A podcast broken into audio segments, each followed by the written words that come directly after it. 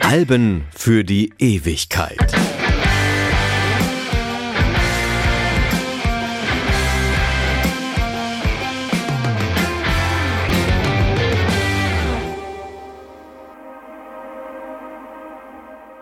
Hallo, Freddy Kappen hier und man könnte uns vorwerfen, seid ihr mit dieser Folge nicht vielleicht ein bisschen spät dran?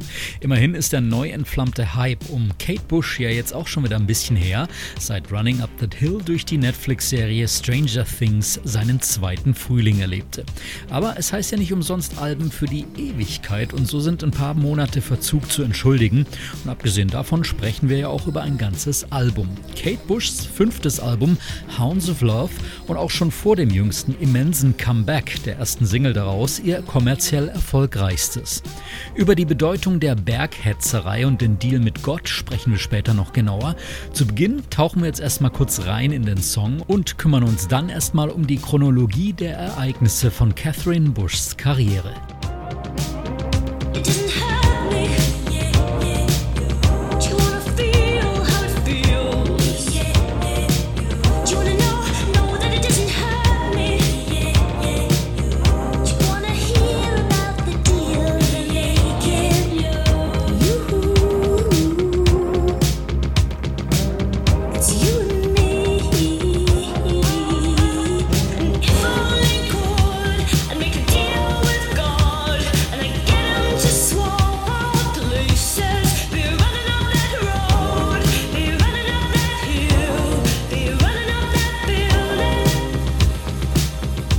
Kate Bush wird 1958, also jetzt vor 65 Jahren, in London geboren und sie wächst mit zwei älteren Brüdern auf der historischen East Wickham Farm in Kent auf. In der Familie spielt Kunst eine große Rolle.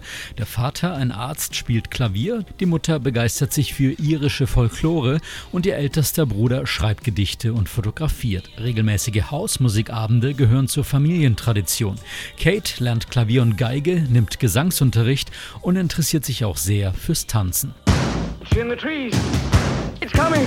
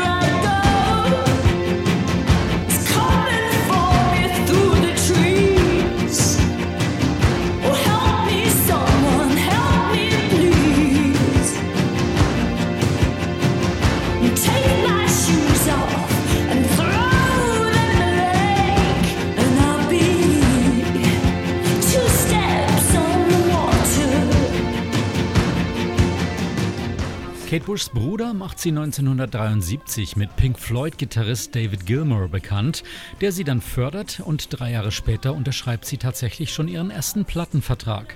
Bis zur Veröffentlichung des Debütalbums wird die dann 18-Jährige zwar noch etwas hingehalten, um sozusagen künstlerisch zu reifen, dann startet sie aber 1978 mit Wuthering Heights gleich mit einem Nummer 1-Hit in England durch und ist damit auch die erste Künstlerin in England, die jemals mit einem selbstgeschriebenen Hit Hit auf Platz 1 landet.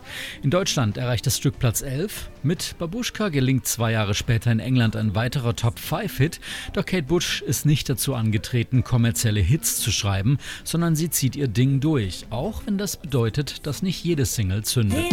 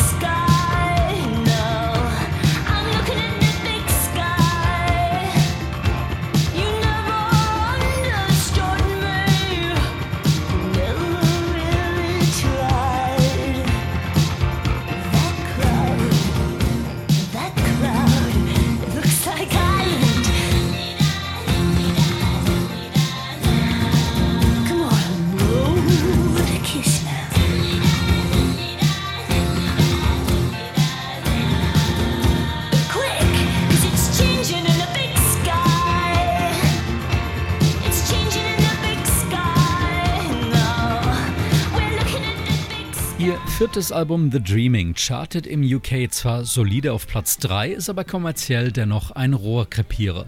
Das Album ist für Kate zunächst ein Draufzahlgeschäft und auch in ihrem Leben ist sie zu diesem Zeitpunkt unzufrieden. Die monatelange Arbeit im dunklen, kargen Studio und die übermäßige Zufuhr von Tabak, Schokolade und Fastfood schlagen sich auf die Laune nieder und auch ein bisschen aufs Gewicht. Kate Bush drückt den Reset-Knopf und zieht für die Produktion von Hounds of Love zusammen mit ihrem Partner Partner musikalischen Mitstreiter Del Palmer aus dem bedrückenden London in ein Bauernhaus aufs Land, dennoch nicht allzu weit vom pulsierenden Leben der Großstadt entfernt.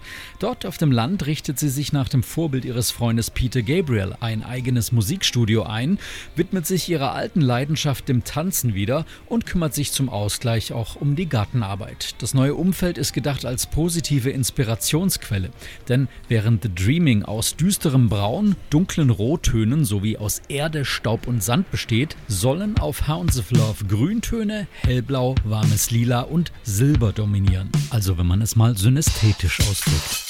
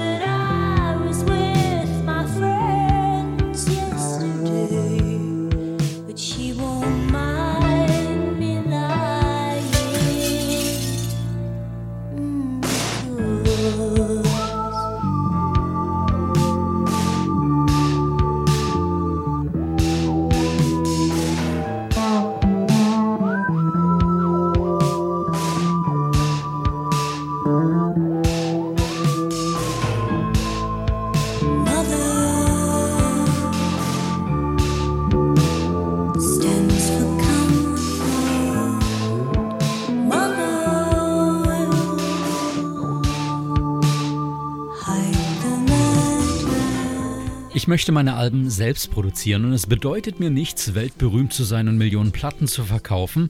Das erkennt Kate mit gerade mal Anfang 20 und nach vier veröffentlichten Alben, nach einer Handvoll Konzerten Ende der 70er seither auch mit einer konsequenten Weigerung auf Tournee zu gehen. Lieber fuchst sie sich rein in die Möglichkeiten der Technik ihres neu gebauten 48-Spur-Studios. Sie wusste, wie man Klang manipuliert, auch wenn sie nicht selbst an den Knöpfchen drehte, erinnert sich Tontechniker Hayden Bandel. Sie schlug Sachen vor wie, vielleicht sollten wir das noch komprimieren oder einen Expander verwenden, vielleicht müssen wir da ein Gate drauflegen oder den Hall noch ein Pre-Delay verpassen.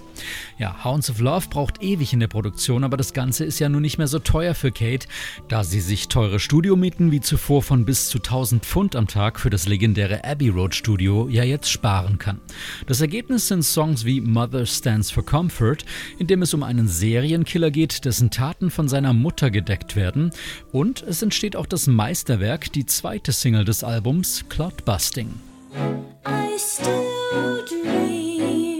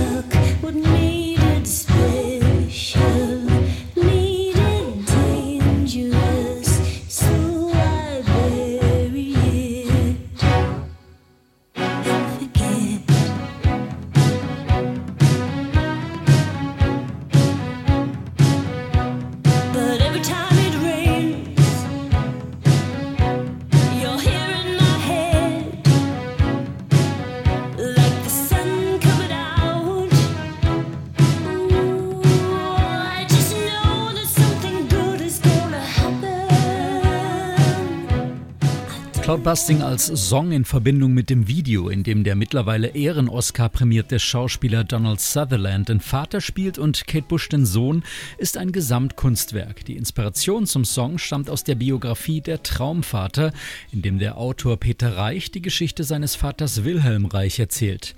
Der ist in den 1920er Jahren als Psychiater und Psychoanalytiker ein Kollege Sigmund Freuds und später auch ein Freund Einsteins. Er ist aber auch umstritten, eine gottähnliche unheimliche Energie nennt er Orgon. Der negative Gegenpol dazu, das tödliche Orgon, sei auch für allerlei Wetterkapriolen verantwortlich, so die Theorie.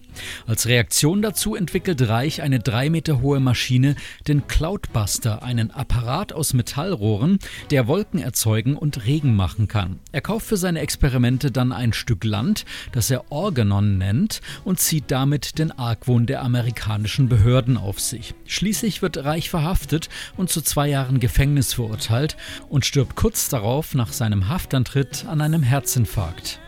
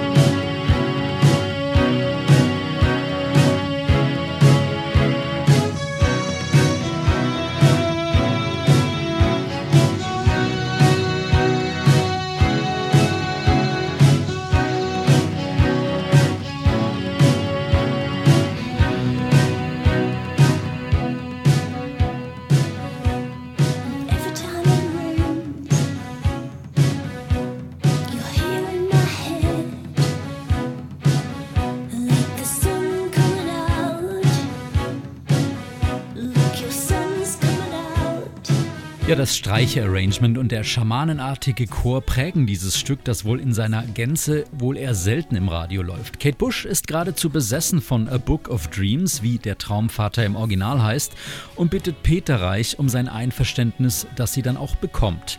Cloudbusting wird interpretiert als Hymne der Liebe auf ihren eigenen, inspirierenden, gütigen und auch exzentrischen Vater. Wer das Video noch nicht kennt, gerne gleich nachhören dieser Folge mal anschauen.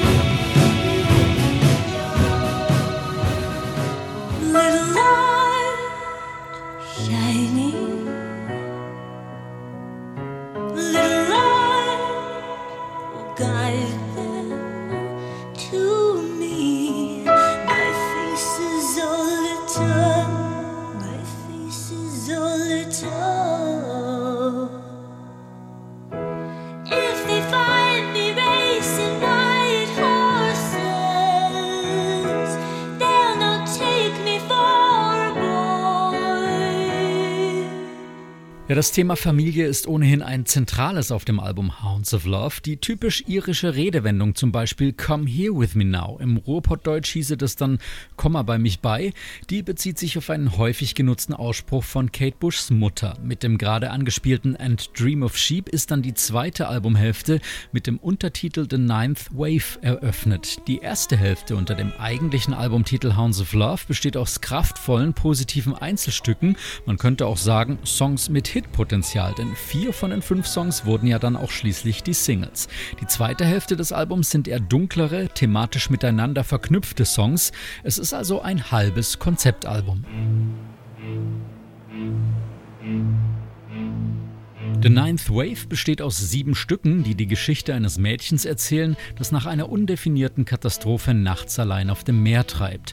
Während es auf Rettung wartet, verliert es immer wieder das Bewusstsein und findet sich in einem Wechselspiel aus albtraumartigen Wachzuständen und noch schlimmeren Träumen wieder. The Ninth Wave als Titel stammt aus einem Gedicht aus dem Jahr 1869. Die Songs seien aber von diesem Gedicht nicht direkt beeinflusst.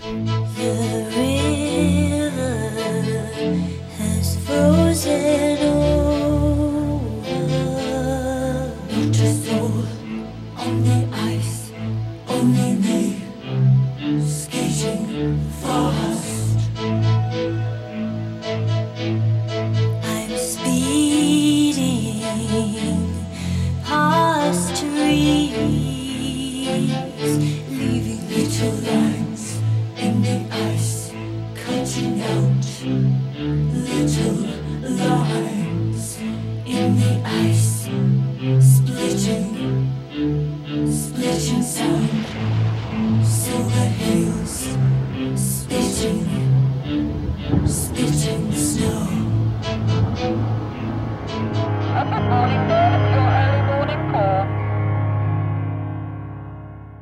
Mit der Idee eines Konzeptalbums liebäugelt Kate Bush schon länger, ob sie aber gleich ein ganzes Album mit thematisch zusammengehörigen Songs schafft, da ist sie sich zunächst unsicher. Am Ende entscheidet sie sich für den Kompromiss. Der Beginn mit den Hits, ein bisschen mehr Abtempo, ein positiver Start und dann die Songs über die tödliche Anziehungskraft des Wassers. In Waking the Witch wird übrigens ein Hubschrauber-Sample aus The Wall von Pink Floyd benutzt. Ja, gut, wenn man mit David Gilmour befreundet ist, dann wird es mit der Genehmigung vielleicht auch nicht ganz so schwierig wie sonst.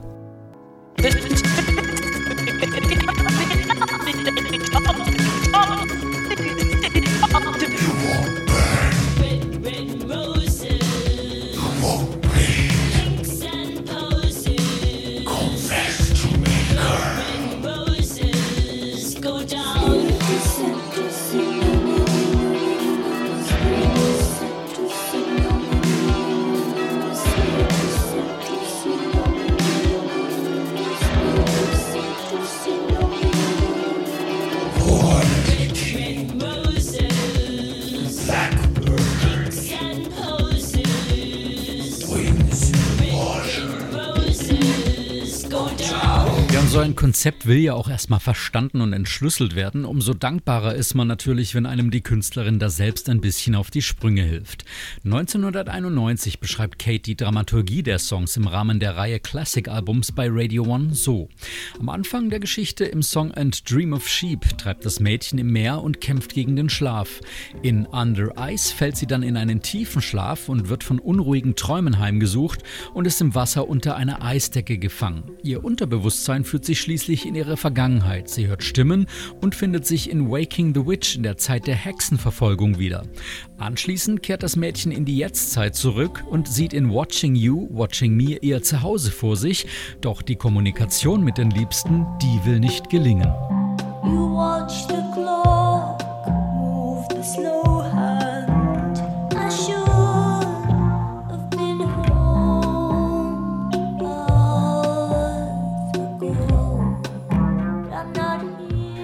Diesen Song habe ich übrigens vor circa 25 Jahren zum ersten Mal bei Tower Records in London am Piccadilly Circus gehört und ja, musste wirklich aufhorchen, denn da lief das Album Hounds of Love und die Singles, die kannte ich, die Albumtracks aber nicht und ich dachte nur, was ist denn das für eine geile Produktion? Und das liegt unter anderem auch an den vielen Experimenten mit dem Fairlight Sampling Computer, zu denen sich Kate Bush bei ihrer Arbeit mit Peter Gabriel hat inspirieren lassen. Der war da ja Vorreiter und einer der Erstbesitzer dieses immens teuren Dings. Das musste man sich ja auch erstmal leisten können. Aber weiter in der Geschichte, in Jig of Life erhält sich jetzt die Untergangsstimmung. Hier baut Kate Bush irische Elemente ein, die ja auch durch ihre Mutter in ihrer Familien-DNA stecken. Das Mädchen begegnet jetzt ihrem älteren Ich, das sie anfleht, sie leben zu lassen und was sie erwarte. Zum Beispiel zwei Kinder und ein langes erfülltes Leben. Hello, lady. I know your face well. I know it well. She says, na na na na na na na. We're sitting in your mirror now. Is the place where the crossroads meet? Will you look into the future? Never, never say goodbye.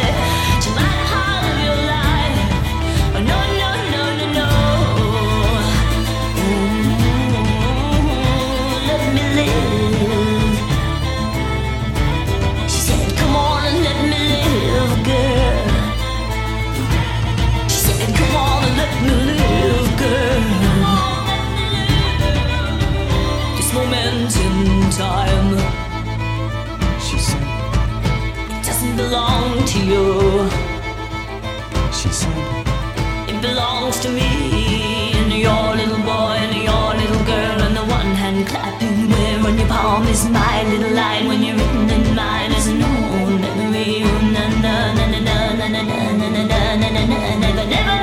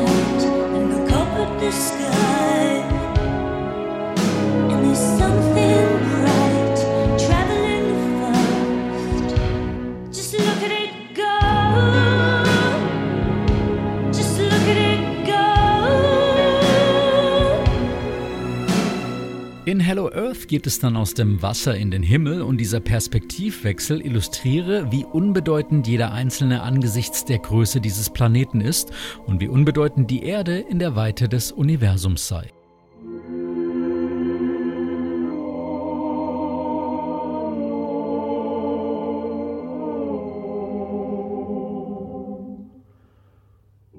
Der Albumcloser The Morning Fog, in den wir dann gleich reinhören, kündigt schließlich endlich die Rettung an. Die Nebelschwaden als gütige Macht geleiten das Mädchen endlich wieder ans Land. Und so endet die Essenz der Faszinationen, Albträumen und wiederkehrenden Obsessionen der 25-jährigen Kate Bush, wie es ihre Biografie Under the Ivy poetisch zusammenfasst. Hounds of Love lebt kommerziell sicher von seinen vier erfolgreichen Singles.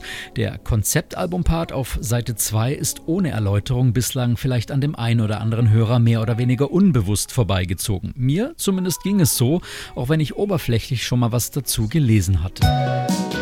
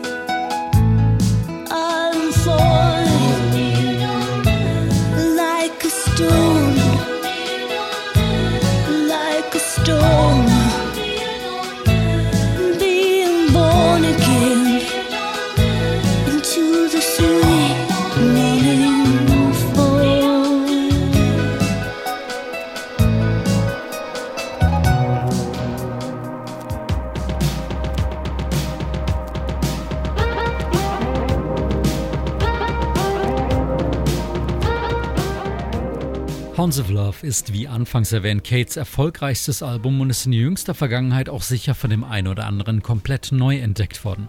Und das liegt vor allem natürlich an Running Up That Hill. Das Stück entsteht als erster Song des Albums im Jahr 1983. Direkt zu Beginn steht das Fundament, bestehend aus dem Fairlight Riff, ein damals immens teurer Sample-Musikcomputer, der die Musikwelt revolutioniert hat, und dem rumpelnden elektronischen Rhythmus, den Kates Partner Del Palmer komponiert hat. Ursprünglich soll die Nummer A Deal with God heißen, doch man hat Angst, dass das besonders im konservativen Amerika die Airplay und damit auch Verkaufschancen beeinträchtigen könnte. Running Up That Hill handelt von Kates unerfüllbaren Wunsch, eins mit ihrem Partner zu werden und Dinge aus allen möglichen Blickwinkeln zu betrachten. Swap Places also, Plätze zu tauschen. Im Video widmet sie sich mal wieder ihrer zweiten künstlerischen Leidenschaft, den Tanzen. Nach einer vierjährigen Flaute in den Singlecharts schafft sie damit 1995 1985 ein glanzvolles Comeback auf Platz 3 im United Kingdom und auch in den Staaten läuft es erstmals richtig gut, so gut wie noch nie. Und auch in Deutschland wird die Top 10 erreicht. Dass dann dreieinhalb Jahrzehnte vergehen und der Song durch seine Stranger Things Präsenz nochmal komplett zum Höhenflug ansetzt mit jetzt einer Milliarde Streams, hätte so nun wirklich keiner erwartet. Dass Kate Bush über diesen Song hinaus eine Ausnahmekünstlerin ist, das wissen ihre Fans allerdings bereits seit Jahrzehnten und ich sag's immer wieder, die Auswahl von von Best-of-Listen bleiben am Ende eine subjektive Angelegenheit, aber dass Hounds of Love ein Meisterwerk ist, darauf können sich ziemlich viele Musikfans einigen. Warum und wofür liebt ihr Kate Bush? Für welches Album brennt ihr am meisten? Schreibt uns bei Facebook auf Alben für die Ewigkeit. Ich bin Freddy Kappen. Bis demnächst.